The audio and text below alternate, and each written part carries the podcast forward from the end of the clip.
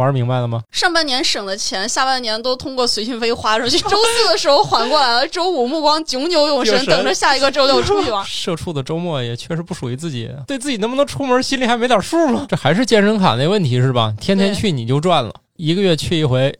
人家就赚了。我说，你看现在相当于自助餐，咱已经把门票都花了，就就得多吃点吗？穷开心是非常有道理的。对对对，国内有很多机场是提供免费的住宿中转的。有随心飞之后，让我认识到各种各样神奇的小伙伴，也是我了解到了特别多很小众、很冷门的那种旅行目的地。也许过几年又会变成。网红的新景点的那种。听到今天这个节目的小伙伴突然长姿势了。宇宙的终极答案，生活的最终答案。无需定义生活，漫游才是方向。给生活加点料，做不靠谱的生活艺术家。生活漫游指南。小王老师，听说你今年买的随心飞是吗？对。玩的开心吗？特别开心，为啥迟疑了？就是我在找一个能形容这个开心的一个程度的词。就是你脑子中突然飞出了几千个画面，是吧？对对对。大家正在收听的节目叫《生活漫游指南》，我们这一期要聊的话题是总结一下我的二零二零随心飞。我是没有买随心飞的半只土豆。大家好，我是买了一些随心飞产品的小袁。重点是一些是吗？一些。哦，我我我今天终于见到一个一买了一些的，因为我今年就没有买随心飞。虽然我还是一个挺爱浪的人，但今年并没有。为啥没有呢？原因很简单，我觉得我的智商不足以支撑我购买这个产品。你玩明白了吗？啊，还好吧。我我是我应该是国内第一批买随心飞的人，就东航第一天出随心飞的时候我就买了。哦，然后我是买了两份儿，一份给我自己，一份给我老公，我们两个人。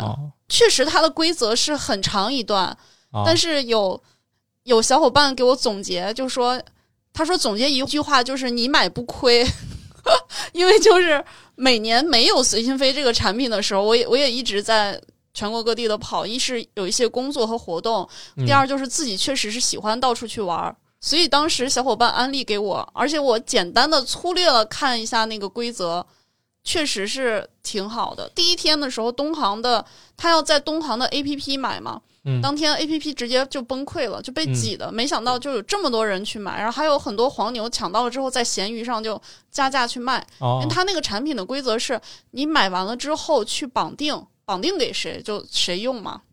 对，我好像听说当时你愿意下单可以买好几份儿。对，好像是最多一个人买十份儿吧。哦，这不是故意，这肯定是发售前是不是对这事儿拿不准？也不是吧，我觉得，哎，就怕反正也没人买，干脆让你一人买十份得了。就那个限制，可能真正买十份的可能是极少数，极少数。哦，大多数是像我这种，就是自己买或者给家里人买一点的这种。然后呢？买完了，然后就被同样买了随心飞的小伙伴拉进了各种随心飞的群里。哦，啊，就这个群其实是特别有意思的，就是大家共同目的都是。嗯，有效。然后因为疫情期间嘛，大家肯定交流各种信息，包括各地的隔离政策啊。例如说，我我刚刚从一个有中风险区域的城市到另外一个地方去，是需要哪些政？就是大家最主要最关心的还是关于疫情政策的这个变动。然后次要需求就是，嗯，拼车打车去机场拼车顺路的，然后拼房，就是大家可以一起住住宿，然后还有就是拼吃饭，一起出去玩嘛，就是。又号召少点菜，大家不要浪费。但是大家又想，好不容易去一个地方，要多吃点东西，可以很多人一起点菜，就很开心。哦，对呀，万一你还要去那些 N 减一、N 减二的城市。对，人多的好处突然就体现对啊，像我这种平时吃饭 N 加五的人就特别受欢迎。就重点就是小伙伴们带我出去吃饭，基本上点多少也不会剩。他们看我吃，还会觉得看了一场吃播面对面的。通常情况下，我们两个人出去点七个菜刚好够吃。当然，就是不是那种东北菜馆啊。哦，那那那个那个 N 减一是可以理解的。对对对，他那种南方的菜，它本身就做的很小很精致的。就没多少，就很很很容易就吃很多菜，嗯啊，所以你会在那个群里跟其他小伙伴一块拼着出去吗？嗯，通常情况下是这样的，他那个群有有几种，假如说后来随心飞出的越来越多了，他会有一个都是自发建立的嘛，就是年轻人大家觉得就一起出去玩什么。假如说有一个东航随心飞的全国群，关键词是年轻人啊，没 有没有，所以我就没买成。愿意折腾的，就是东航随心飞全国各地的小伙伴，这是大家交流一些疫情相关的东西。然后还有北京出发有单独的群。哦，这样的话你们可以一块儿去机场是吗？就效率更高嘛。哦，因为像现在大兴机场确实太远了，有很多住北边的小伙伴，他打车过去单程都两百多。太贵了哦，要这么贵了？现在对我家在东南二环，打车过去还一百八十块钱，很贵很贵了啊！这么远？对，我以为 T 三就够远的了。有大兴之后，大家就更珍惜首都机场的好吗？好哦，然后你们就是相当于先有一个这个航空公司的随心飞的大群，对，呃，然后还有各地出发，然后还有就是可能有一些小伙伴。从全国各地，但是这个周末都在某一个城市，会再拉一个小群，大家会沟通这两天大家去哪儿吃好吃的，去哪儿玩。突然一下子把中国最闲的人都找到。对，其实真的是这样，也不一定是最闲吧，就是反正有时间，有这个时间，周末干这个的。对对对。所以东航随心飞是一个简单说是一个什么产品？现在还能买吗？我们第一波买的那批是东航随心飞的第一个产品，它叫周末随心飞。它当然有一个提前预定的一个时间。提前订，你只要看到周末的机票经济舱有空位，你就可以用随心飞去兑换，然后付一个五十块钱的那个基建费就可以了。哦，你不去的话，退票这五十块钱还退给你。这只是周末能飞。嗯，后来他又出了特别多的随心飞的产品，就很多航空公司，但是它都是基本的订票和退票规则都是基于这个东航的这个做的，都是你提前订，差不多对，提前订提前退啊。然后如果你的呃，no show 次数有三次，这个随心飞就作废了。就是你订了票，你没退，你也没去坐飞机，那三次之后这个就作废掉了。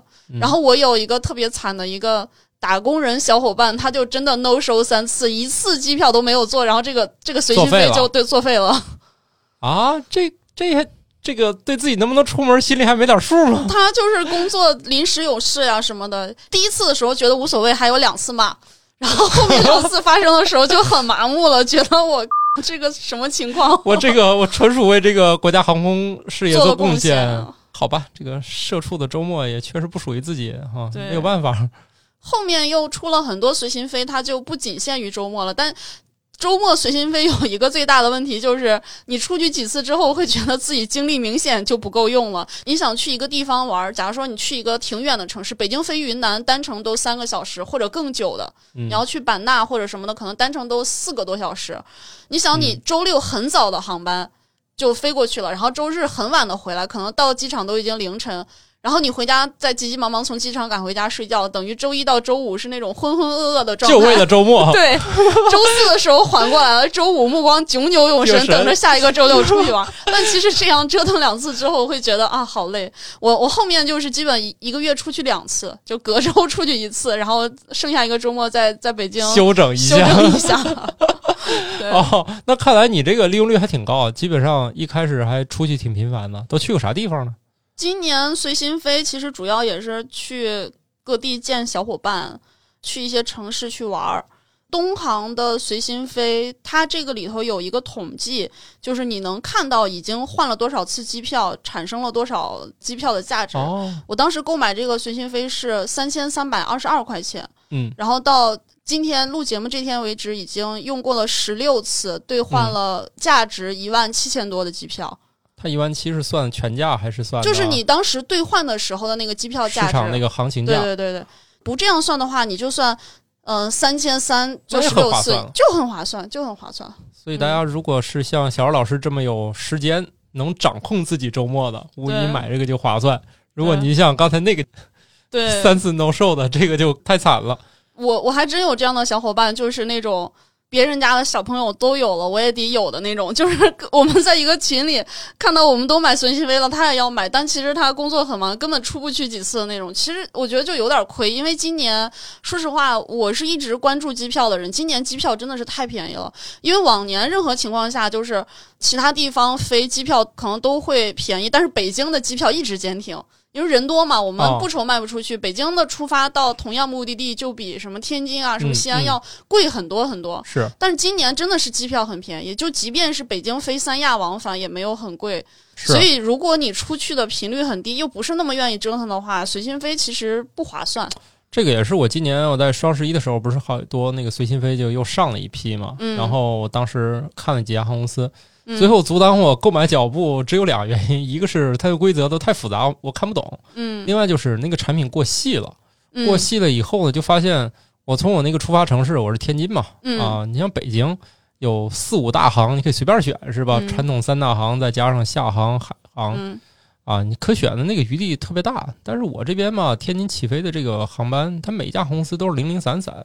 嗯，其实主要运营的其实国航的航线比较多，但国航偏偏没有随心飞。对，所以比如说我随手查几个，就是我认为可能想去的地儿，嗯，冷门的不冷门的我都搜几个。一发现吧，就是我每个随心飞能去的城市都极其有限，我不可能，我为了探索这几个城市专门买。基本上在这个时候，有时候理性突然占据大脑的时候，就随手打开那个，就是看看低价机票。对，一看，反正我时间还挺宽松的，我不是那种要坐办公室就非得坐办公室的人，我也可以出门的。随意，就是我没有上班时间的这样的人。理论上，我周二出发或者周一出发都行的人。嗯，我一看这个价钱不就二三百 二三百吗？对对对。然后突然就把我劝退了。我周末可能也没有那么多。我一想，我三千多块钱，如果我高兴，其实我也能买六七次那个往返。对，就是我怀疑啊，这就跟那个嗯。健身卡一样，对对对，就是教练推销你的时候是合成每一天的。我说不，你不要给我这样算，我一周最多来一次。对，基本上对面都会惊呆了。对，怎么还有这种神经病？这么冷静。我说我一周来一次都坚持不了。然后，对，所以就是大家有评估一下这个需求，就是挺害怕那种就别人买你也来一个，是吧？对。啊，如果你确实没时间，你可以参考一下像我这样的，看看有没有便宜机票。我我买这个随心飞最主要的就是，如果我不买这个随心飞的话，我叫我老公陪我出去玩就挺难叫动他，他会挺宅，他会想周末在家就玩游戏。哎呀，你这法儿不赖啊，这钱先花了。对对对。我买了这个，我就跟他讲，我说你看现在相当于自助餐，咱已经把门票都花了，就 就得多吃点吗？然后他就特别来劲，走走走，出去玩。没想到住店的费用又是一大笔。对，但其实就是除了这个机票的费用，酒店呀，包括什么打车，都是挺大的一笔花销。就是有很多。刚刚毕业的小朋友，呃，甚至大学生大四或者研研二，就是那种在准备实习或没什么事儿的小朋友，他本身经济实力不是很很好，因为不想花父母的钱，就是自己打零工赚那点钱。我们群里就有这样的小伙伴，然后就很犯愁，飞了几次之后就觉得太贵了。就对于他们来讲，一个周末出去可能一个人花个六七百块钱，他觉得支撑不下来。我也觉得挺贵的。嗯，因为你算的肯定不只是一个机票这个经济账，就是他免费给你拉到对面那个酒店，那你也要产生费用的是吧？虽然说你也吃了喝了玩了，可是这钱也花了，对吧？是这样的，是这样。就是随心飞群里有一句话，就是上半年省的钱，下半年都通过随心飞花出去了。啊，不过我觉得这个条条件上，假如有的话，我确实还是合适啊。毕竟你想去那么多地方，平时要去也得这么多钱。对啊，对，至少有人把机票给你干下来了，是吧？对对对。而然后我就在那个随心飞的群里认识了各种神奇的、有意思的小伙伴。嗯，就是我加了那个群里，我我才知道，就是有人是特别喜欢坐飞机。我也挺喜欢的。但是他的那个坐飞机的坐飞机的程度，就是从北京。起飞飞到一个目的地，他只是在机场转一转，他只是享受坐飞机和逛机场的这个过程。嗯，这个我要年轻几岁，我可能这事干得出来，因为我我还挺喜欢坐不同飞机的。嗯，就是我买机票的时候，通常查一下机型，如果是我没有坐过的，对，呃，我可以添一二百块钱，如果差的不多，我宁可选一个我喜欢的机型。对对，就是确实是有这个癖好。对，当时我就震惊了呀。然后就问小伙伴，他他发到他那个行程，因为通常情况下，一个随心飞产品它只允许你订三个航段，嗯，就是你未使用机票差一个，对啊，所以就是如果你是需要中转或怎么样，就很难受，所以就有了。要买几套随心飞产品的小伙伴，因为它规则都不一样嘛，有的是周末能用，有的是周一到周日都可以。嗯，然后有的是早晚航班，叫早晚随心飞。嗯，然后有的是限定了出发机场的，像什么大兴随心飞，包括后来春秋出的一些限定出发城市和往返城市的一些。哦，所以他们就根据自己的需求买几套产品配合着一起飞。然后我我认识他们之后才知道，哎，我问一个问题吧，问土豆老师就是。呃，您知道全中国现在有多少个通航机场吗？就大概的数量，你你有这个概念吗？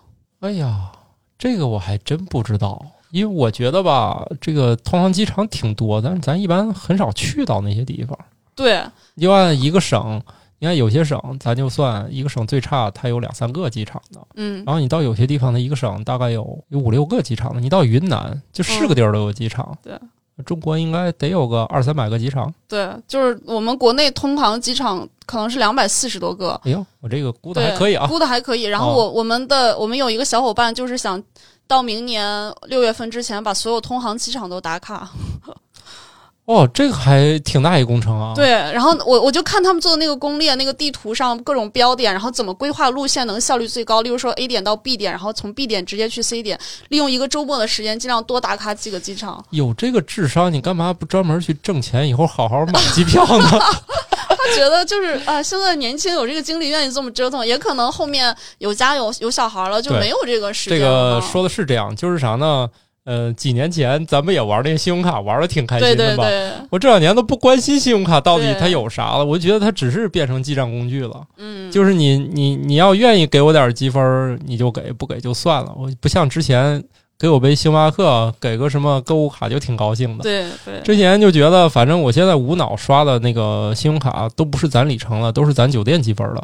嗯，就是我到哪个地方，假如他有这个酒店，我能兑换就行了。就确实是这个精力跟不上。你要搁几年前，估计我也那么干。对，而且人到一定程度，你随着你的社会阅历，包括可能你年龄增长，你会降低一些物欲。就什么买东西，真的用什么，可能就那方面的那东西那种欲望就很少，只会关注你关注的那些东西了。所以我觉得就是。刚毕业的这几年，真的是经历各种旺盛、蓬勃发展的这个时期，所以就真的你有什么爱好，坚持一下去做，挺幸福的。对你这个还有点好，就是年轻时候对什么吃住行没有特别高的要求。对对，你就是我觉得住个快捷不也挺好的吗？是吧？啊，但是现在你说我们家又有一个这个稍微呼吸道有点问题的宝宝，我们家出门。预算都不是在交通上，是在酒店上。对，对你差一点儿好，你你是省点酒店钱，剩下钱给医院了，这就不合适了。对，所以这个一算，你一旦拖家带口以后，你综合成本一下就成几何指数级增长。对啊，就是我们明显能感觉到，就在那个随心飞的群里，大学生啊，包括刚刚毕业的小朋友，他们可能出去，哎，组了四个人，他们四个人去找住宿，就找一个青旅四人间。对 啊，就一个人几十块钱一天，也特别开心，让大家能一起聊天、一起吃饭，或者有的时候租一个 Airbnb，然后还能一起做饭什么的。但这种事儿可能换到工作几年的这种打工人身上，大家就觉得，哎，我找个酒店能踏踏实实的休息个周末，就需求会不一样了。对，现在反而变成了我找一个酒店，怎么能在酒店里待两天？对对对对对。然后最后就变成去玩是个附属的，然后就是换了个地儿住了两天。对，就是大家其实对出去玩的需求都不一样。我出去玩的主要需求是找好吃的。就是什么那些特别有名的网红景点、拍照点，我都可以不去。但是有好吃的，我一定要去排队，我也要吃到它。对我举个例子，呃，去年还是前年，跟一个跟我们家状态差不多的，也是一家三口带一个小孩，现在他们家已经变俩娃了。嗯，一个小孩，然后我们一块儿出门，好嘛，就租一辆车，租个那种就是特别高那个七座，租两个宝宝椅。嗯，然后呢，我们每开到一个景点，说哇人好多呀，我们就说。不去了，下一个，然后他就又开到下一个景点儿，哎，人也好多，那不去了，然后又开到下一个景点儿，这好像没啥人，行，就他了，玩不玩什么攻略不攻略的，就只要能让我下来有地儿就行了。所以真的特别羡慕那年轻刚毕业，你愿意咋浪就咋浪。然后如果两个家庭带两个娃，就变成了一路上说不去不去不去。就我们去成都嘛，后来说。那咱去三星堆总可以吧？果然没人。哦，那离市区不是还有一段车程吗？哎，果然没人。最后这个就变成了，也没有去干啥，就是去了一个遥远的景点，然后睡了两天回来了。嗯，趁着年轻，行，讲讲你都你都去了哪些地方吧？你看，你那十几个目的地，能给大家大家都说说吗？东航的飞了十几次，还有其他航空公司的也飞了一些。我我看一下我的那个飞行记录，就大概回忆一下今年去哪儿。对，主要是备注一下啊，小姚老师这个出发城市特别好，北京。对，我是我是在北京，平时生活在北京，所以就是选择其实挺多的。每次小伙伴看到我的航旅纵横，他们都会觉得，嗯，就是这个飞行总里程。挺恐怖的，一共这个航旅纵横应该是从你使用吧到现在有三十二万五千三百九十九公里。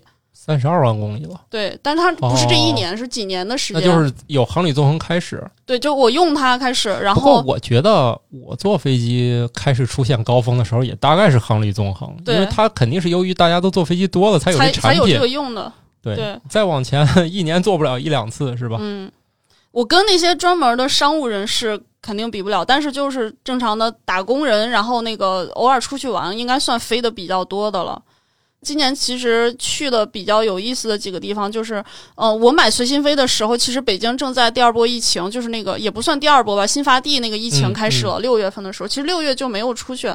然后东航第一次随心飞就是飞了上海，过了一个周末，然后去见了小伙伴，然后嗯看了演出什么的，觉得挺挺开心的。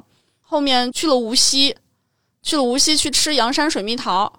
哎呀，我去！呃，那个那个体验真的很好，刚好还赶上了吃了蟹黄面和三虾面。哦，嗯，从无锡又去了苏州，苏州没有机场嘛，就无锡过去，最后还是从虹桥飞的。从无锡过去的哦。对，东航的东航的大飞机就是有往返这些主要城市、一线城市，它的飞机上是有 WiFi 的，所以特别方便。暂时还不要钱吗？机上 WiFi 免费的，而且还可以，就是你只要不去看那些视频或者那种大的图片，你什么微信啊，查个什么东西啊都可以，挺方便的。所以就是飞上海还是特别好的。嗯，然后哦，那你北京飞上海这个一下子票价就值差不多了，对因为这俩城市之间的航线一直都是满座，而且票价比较贵。对，然后后来飞了重庆，重庆那边是刚好有一个魔方相关的活动，然后就跟小伙伴一起去参与，跟。川渝的小伙伴们见面吃饭什么的，后面八月份去了青岛，也是从青岛回来没多久，青岛又爆发疫情了。啊，你是那个有毒的人吗？然后九月初的时候去西宁玩了一圈儿，哦，就青海湖啊、茶卡盐湖什么。这次去西宁去的景点，其实我我之前都去过，但是也是陪小伙伴一起，我们几个人约好了，大家又一起玩了一次，然后就发现，就我这两次的旅行的体验就特别不一样，是吧？我当年去的时候，可能有八九年前第一次去的时候，当时茶卡盐湖不是一个景点儿，就是去到那个旁边的时候，它就是采盐的那个船在作业，嗯，然后我们当时也是从西宁出发。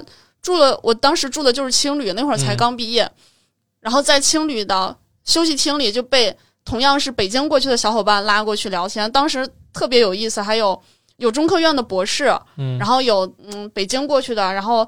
在互联网公司上班的小伙伴，我也不知道为什么他们要住青旅，就我觉得他们应该经济条件比我好很多，但是就是为了找伴儿，因为都是自己去的。嗯，当时我在那个团里算比较小的，就才刚毕业，他们都已经工作几年了，还有正在读博士的那些哥哥姐姐们，被他们拉着，然后租了一个车从西宁出发，一路就是按照现在自驾游的叫什么大环线、小环线那样的玩法。我们当时到茶卡盐湖，那都不是一个景点，但是大家也觉得特别开心，就在旁边走了走。你说的没错，那个穷开心是非常有道理的。对对对，现在就不开心。然后我们还晚上的时候，大家一起在青海湖边扎帐篷，然后聊天。就到现在，就有几个哥哥姐姐，我们还经常微信联系一下。大家在北京偶尔还见个面，就觉得挺好的，就认识那一波朋友。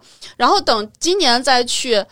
西宁的时候，我们当年在西宁读大学的小伙伴已经回到西宁工作，自己买了车，开车带着我们去玩。然后到那个茶卡盐湖，发现它是一个很商业化的景点，但是服务做的还挺好的。它有那个盐湖的小火车，能带你到盐湖特别深处的地方去看。然后有租鞋套的地方，能穿着鞋套到盐湖里去拍照。然后它盐湖的盐做的冰激凌和雪糕，然后有各种提供汉服的地啊，就是它那个整个的配套服务过来之后，你会觉得。哎，其实这样玩也也特别开心，是吧？嗯，哎，我觉得今年我去了一个地方，印象特别深刻，让我觉得旅游业是可以做的，让人觉得特别爽的。嗯，就是那个波罗科学奖的时候，你问我去不去，我当时觉得这可能我组织也没要求我们去，是吧？我们就不去了。然后后来又莫名的，哎，组织说要不你们来吧，又有这笔预算了，然后说又又去了。然后不是把你给晾了吗？你们就去别地儿玩了。哎哎，这个特别不好意思，完全是意料之外。但是去了之后，我们提前去了一天，那不第二天不就没事干嘛？嗯，没事干，我们就去旁边那个叫温州旁边那个雁荡山。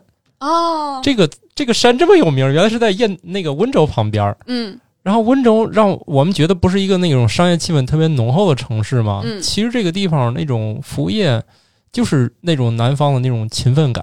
嗯。就是我无论是卖你一碗几块钱的东西，嗯还是去一个景点儿，我觉得人家就是真的是搞服务的，嗯特别特别厉害。我觉得那个雁荡山也是，你下了火车之后有免费的巴士、嗯专车嗯啊，不是专车，反正就是那种大巴吧。嗯你下车以后什么都不用出示，上车以后给你拉到雁荡山那儿游客中心。嗯从游客中心，你问他买票，嗯他问你几个人多长时间，你说完之后，他说不用买套票，你直接去去一个景点买一个票。哦然后既然没把票卖给我们，我们只好又坐上了免费的班车去了那几个景点儿，嗯就是去一个就买一个。他说你们这时间玩不过来，现在你们就就就就去买一个玩一个得了。服务意识特别好是吗？，对，去了之后真就是买一个是一个。他们说你们里面有两口子吗？嗯我说有啊。他说我们现在有个那节日，你们只要证明你们俩是两口子，就能有都半价。哦 然后我们俩就在那儿各种找，嗯反正就找找找，哎，果然找出一户口本儿。啊，好，因为小孩儿出出门要坐坐飞机什，么的，我们给小孩儿还是会带那个户口本儿出去。那一看，行，你们俩半价多少，反正很好。说那你们这里面有医务人员吗？有啊，那你只要能证明一下，就不要钱了。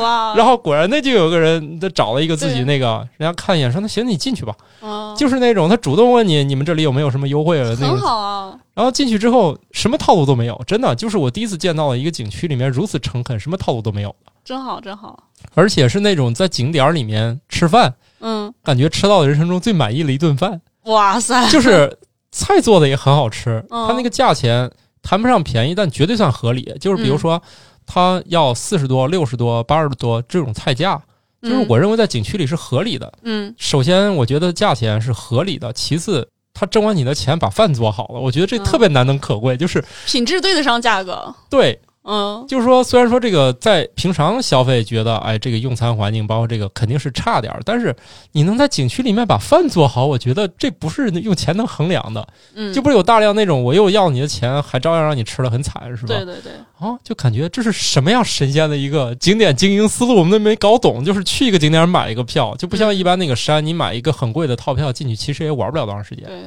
啊。真的就是进一个玩一个买一个票，其实也没花什么钱，最后全程那个你只要蹲到那儿等，过一会儿就有班车过来又接你回游客中心了。然后你去哪个分支那种小的都有那个大车小车都给你这样拉，心说这景点是忙活啥呢？然后最后又把我们送回那个火车站了，赚钱是吗？就交个朋友。交个朋友，交个朋友，然后真就最后把我们送回那个就是雁荡山那个高铁站，我们又回到温州，都觉得这一天不可思议。嗯这个景点是干什么的？我们今天来，既然一没被宰，二没被黑，饭还好吃，这我们今天只去了一个什么样的地方？真的，我觉得你这种就我们都愿意无偿替他打广告，是吧？对对对，你就不不需要那种非要去做，你光这个口口相传，人们都觉得，那我去温州确实得去这个地儿体验一下。说起这个，然后我也是在随心飞的群里被小伙伴安利的，就是在这里也跟大家说一下，就是即便大家没有随心飞，后面可能会用到的一个功能，就是我们国内有很多机场是提供免费的住宿中转的。我不知道土豆老师有没听说过，啊，这个这个就特别有意思，学也是！也是我在随心飞群里被大家安利的。我后面的行程有有一个中转的航班是那个从北京出发，在西安中转，然后去拉萨的。嗯，在西安咸阳机场提前申请，我拿到了什么呢？就是免费住宿一晚，免费正餐的一个餐券，免费的行李寄存二十四小时，还有免费的机场大巴往返两张车票，就是从 所有都是免费的。就是在它的对应的机场的公众号和小程序上，提前把你的两个航班信息输进去，申请过审核之后，然后就会给你这些对应的服务。就是你等于说，比如你晚上到西安，第二天中转对去它，它会有一个条件，就是西安是四十八小时以内，然后有一些城市的机场是二十四小时，呃，哦就是隔要有的是隔夜就行，它不一样。但是具体都有哪些，我跟大家简单说一下，嗯然后大家有对应的需求可以去网上查西安咸阳、银川河东。西宁机场、兰州机场、乌鲁木齐机场、呼和浩特、天津机场、石家庄、烟台、郑州、武汉、长沙、重庆、贵阳、桂林，你说的这些好像都挺热门的。对啊，都是它其实也是为了你来一趟嘛，对吧？哦你你在你在选择中转城市的时候，我给你提供这么多服务，我就很有竞争力了。你像我去、哦我去西安中转，其实我当时也在选路线，我可以有很多地方可以去，我选西安中转。就是也是想去西安找当地的小伙伴，正好第一天到了吃个饭。哦，明白了。这样的话，其实你用好的话，它如果四十八小时，你完全可以晚一天再走，是吧？对呀，但是它住宿只提供一个晚上。哦，那这样也很好了。嗯，比如说你今天到，我第二天早上走，其实你有一整天嘛。对呀，然后我就用了他的免费住宿，然后吃了他的免费正餐。他那个正餐，而且是就是很多种选择，在 T 二 T 三都有很多种选择。最后我选了去汉堡王，然后他的那个套餐就是中转套餐，一个汉堡，一杯可乐，一份薯条，就很好啊。你吃完了上飞机，然后那个行李寄存，就是到那儿就把后面行程要用的东西，一个行李箱就存在那儿，免费的二十四小时，第二天去取。然后大巴车就是。进城找小伙伴吃饭，然后再回到机场。哎呀，这好合理啊！就很好。住宿安排在机场，机场旁边。然后他也有免费的摆渡车，很明确的告诉你在哪儿去接你到这个酒店。然后第二天你几点的飞机，他再给你送回到机场。就这个整套的服务也是像你的那种，给你一个不错的一个感觉。是，就这些地方都可以选。我我从拉萨回来的时候，因为要去广州出差，选的那个中转机场是重庆，也是有这个免费的住宿。哎呀。我感觉这个啊，听到今天这个节目的小伙伴，这个是不是突然长姿势了啊？这个我还真不知道。当然，这些中转它都是嗯标间，就是如果你是一个人，像我是一个人，他也会给你安排另外一个女生，你们两个拼住。哦，服务好的机场会给你安排第二天航班时间差不多的小伙伴，方便一起叫你们去坐那个摆渡车。然后，但是这些就是免费中转的住宿条件一般，它一般都是三星左右，就大家不要对这个抱有太。太不切实际的幻想，不可能给你那么豪华的酒店。但是相对比来讲，如果你必须转机又不得不转机，总比你在那个候机厅坐一晚上好。我觉得可以吧，因为啥呢？毕竟我觉得这个方案节省时间。对。啊，因为啥？我觉得大家应该把出门旅行这个酒店分一下。嗯，我比如说，我有些时候我去某些地方有我一个人，而且是那种显然我今天要折腾到半夜，第二天又要走的。对，我就不会订什么特别好的。嗯，我肯定就选一个反正差不多得了，就那种就不就是睡一觉就走的。其实一个人来说，还还是可以考虑一下这种方案的。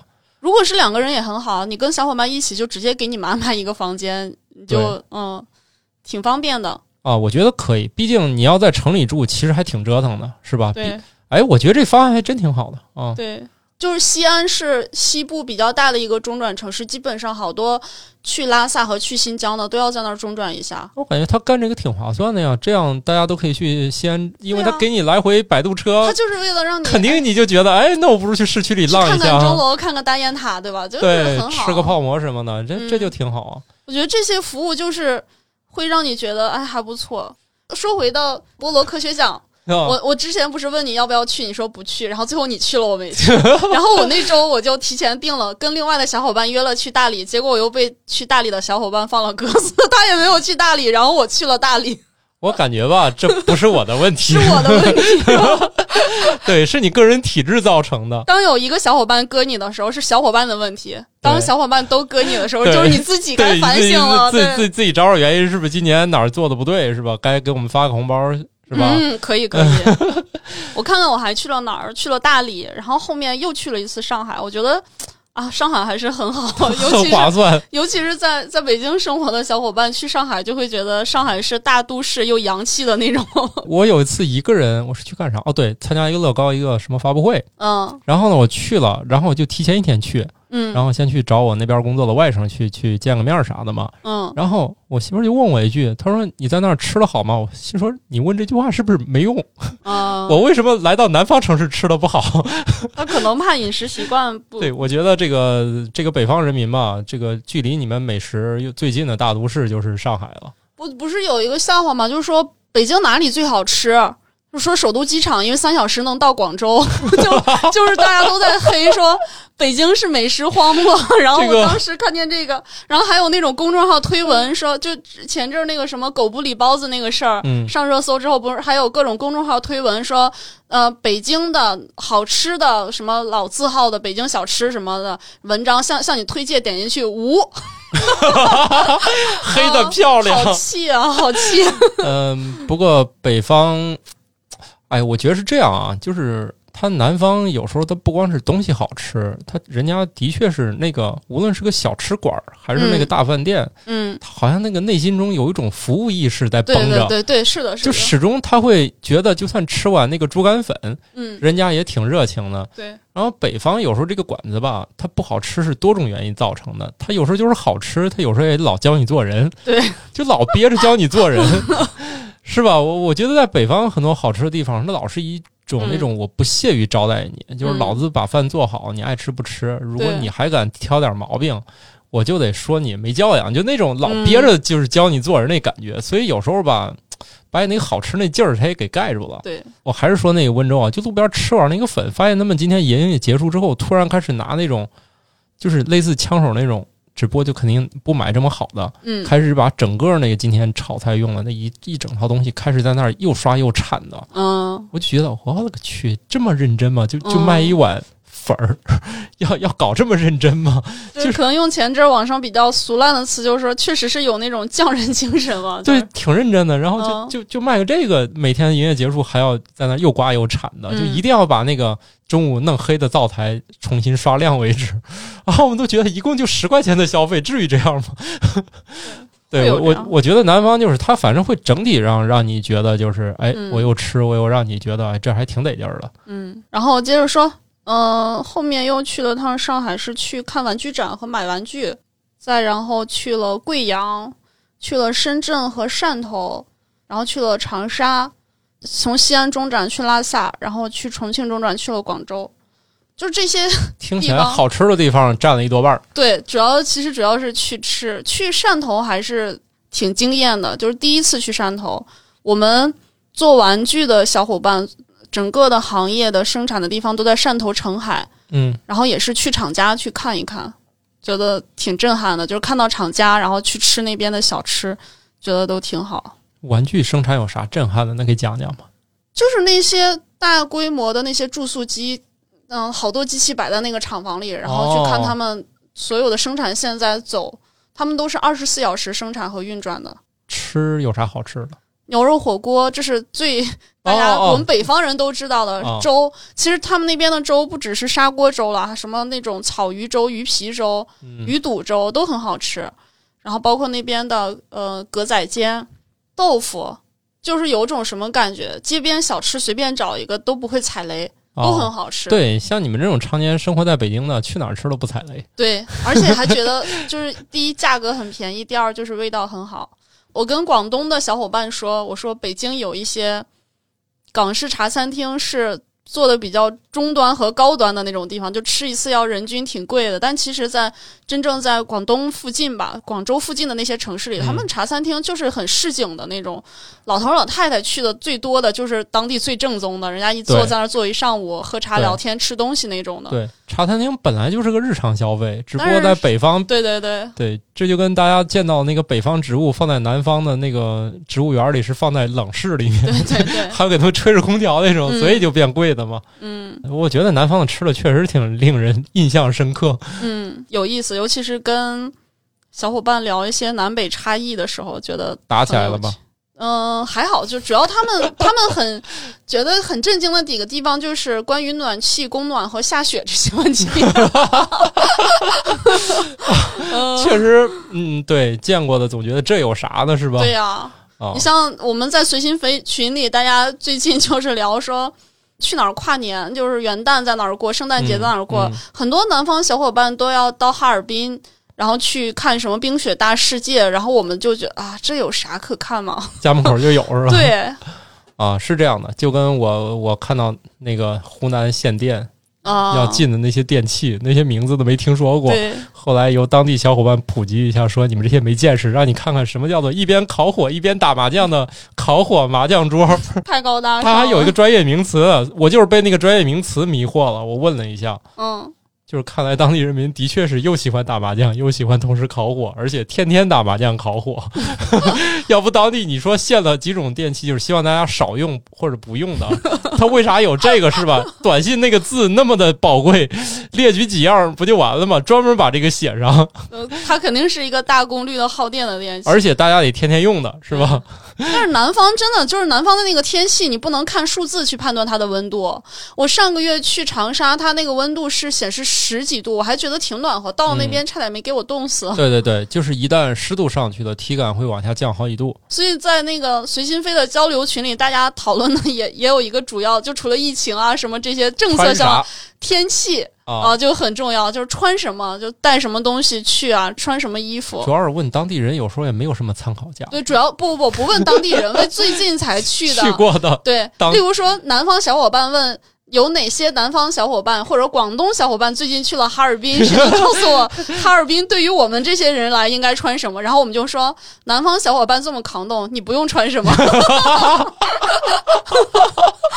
说的很有道理，是这样的。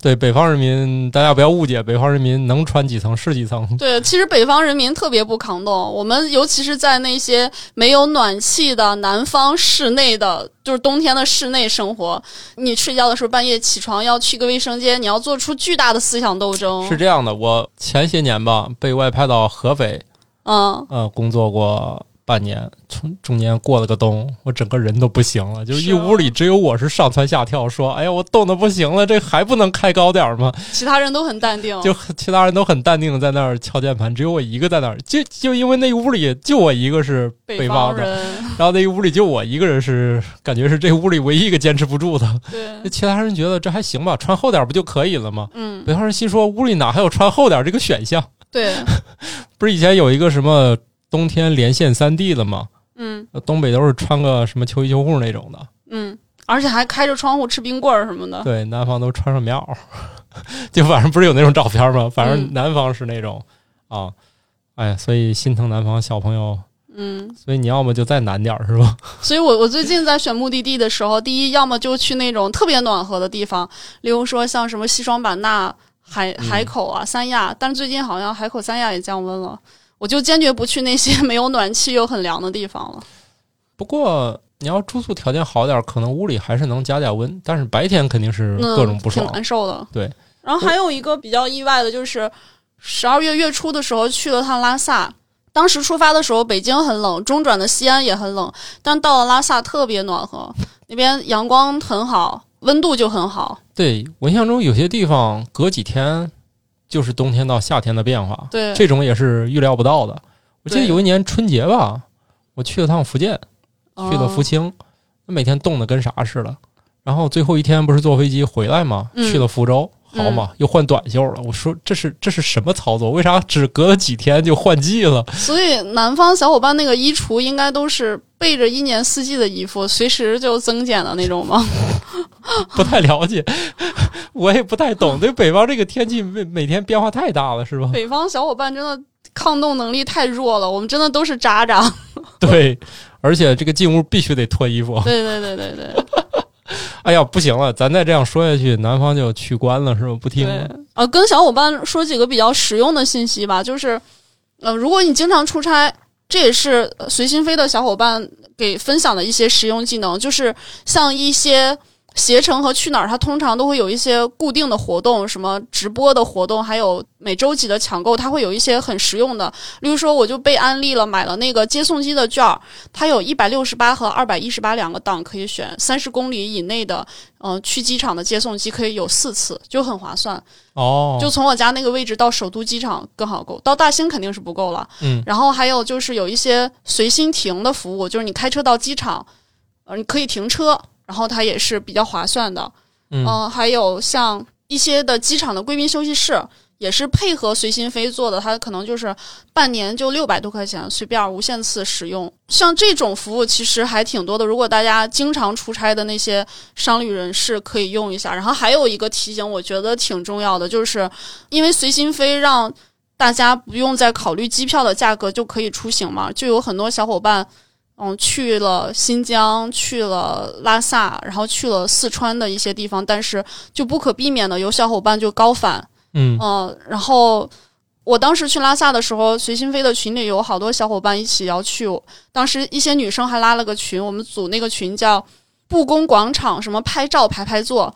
等我到了拉萨，晚上要约大家出来的时候，发现那个群已经变成了酒店吸氧排排坐，就是有很多。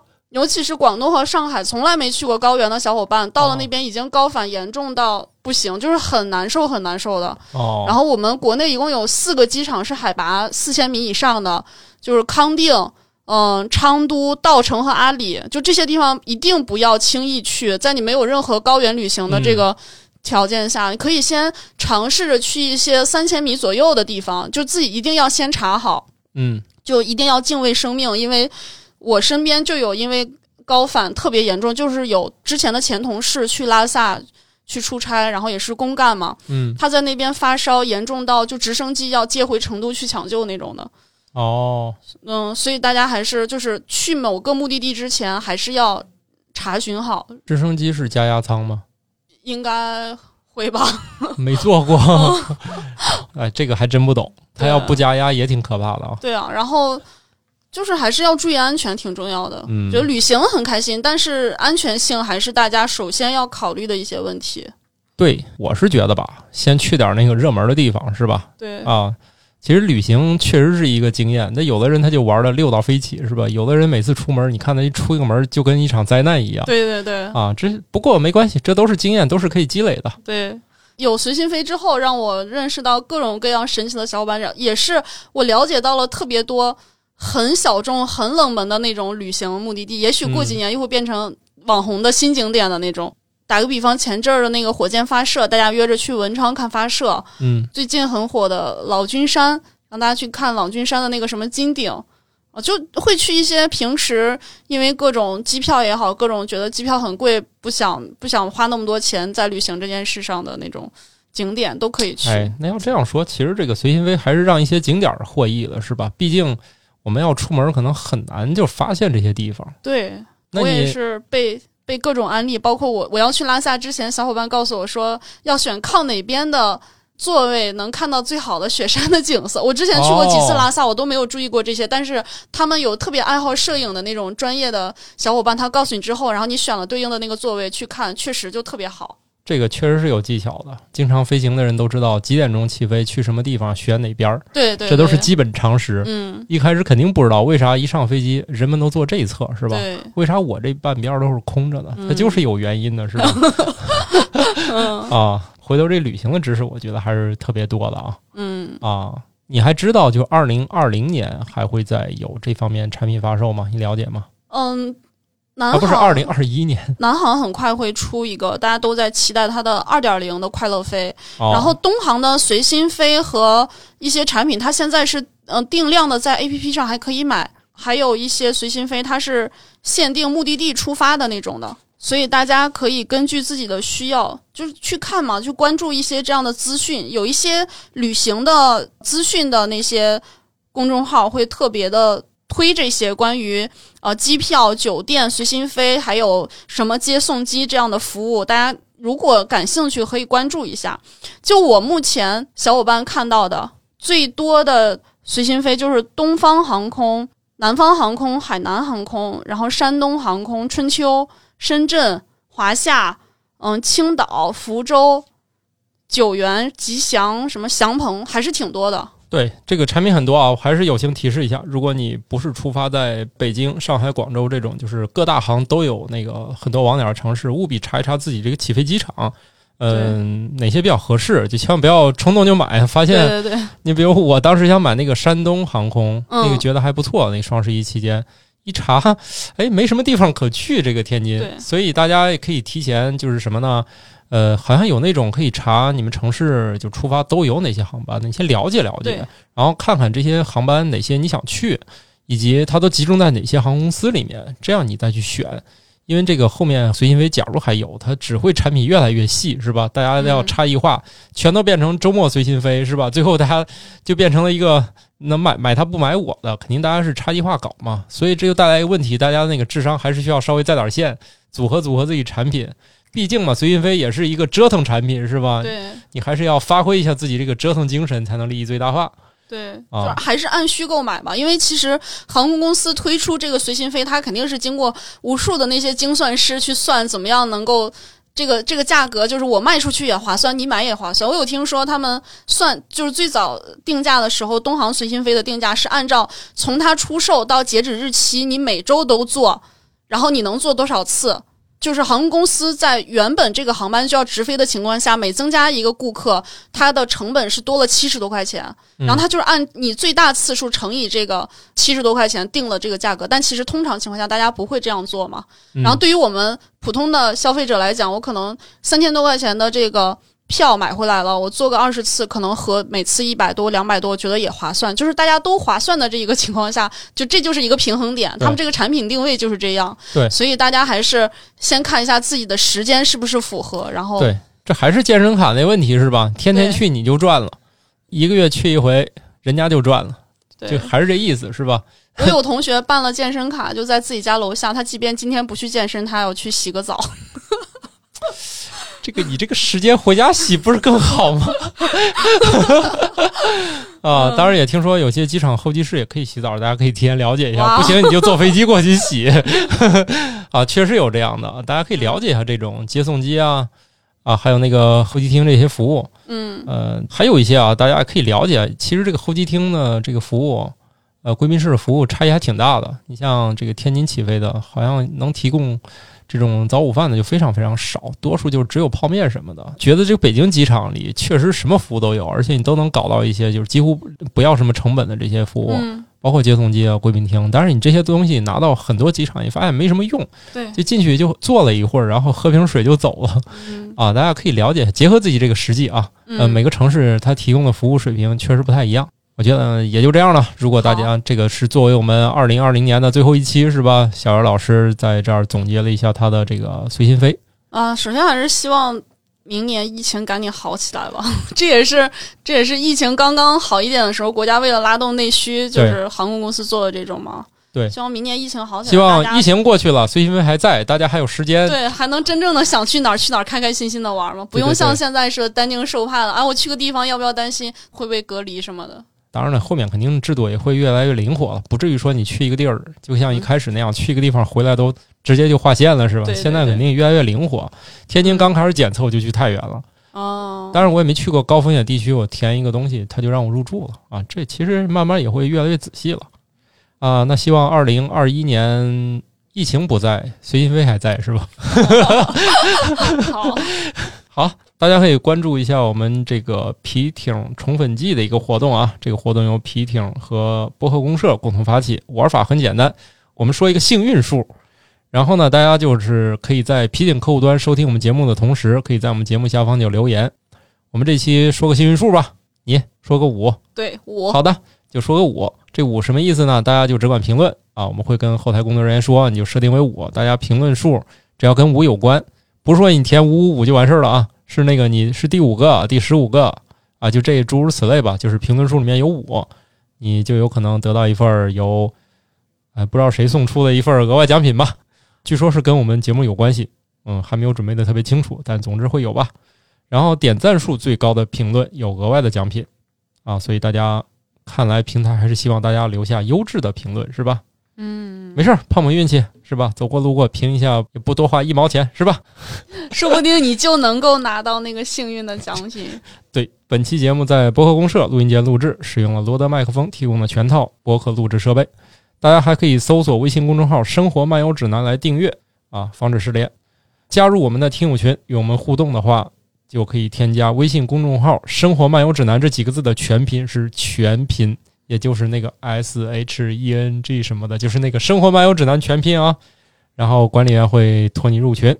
我们节目是每周二早上六点更新，欢迎大家持续收听。那我们节目就这样啦，拜拜，大家再见，祝大家新年快乐，新年快乐。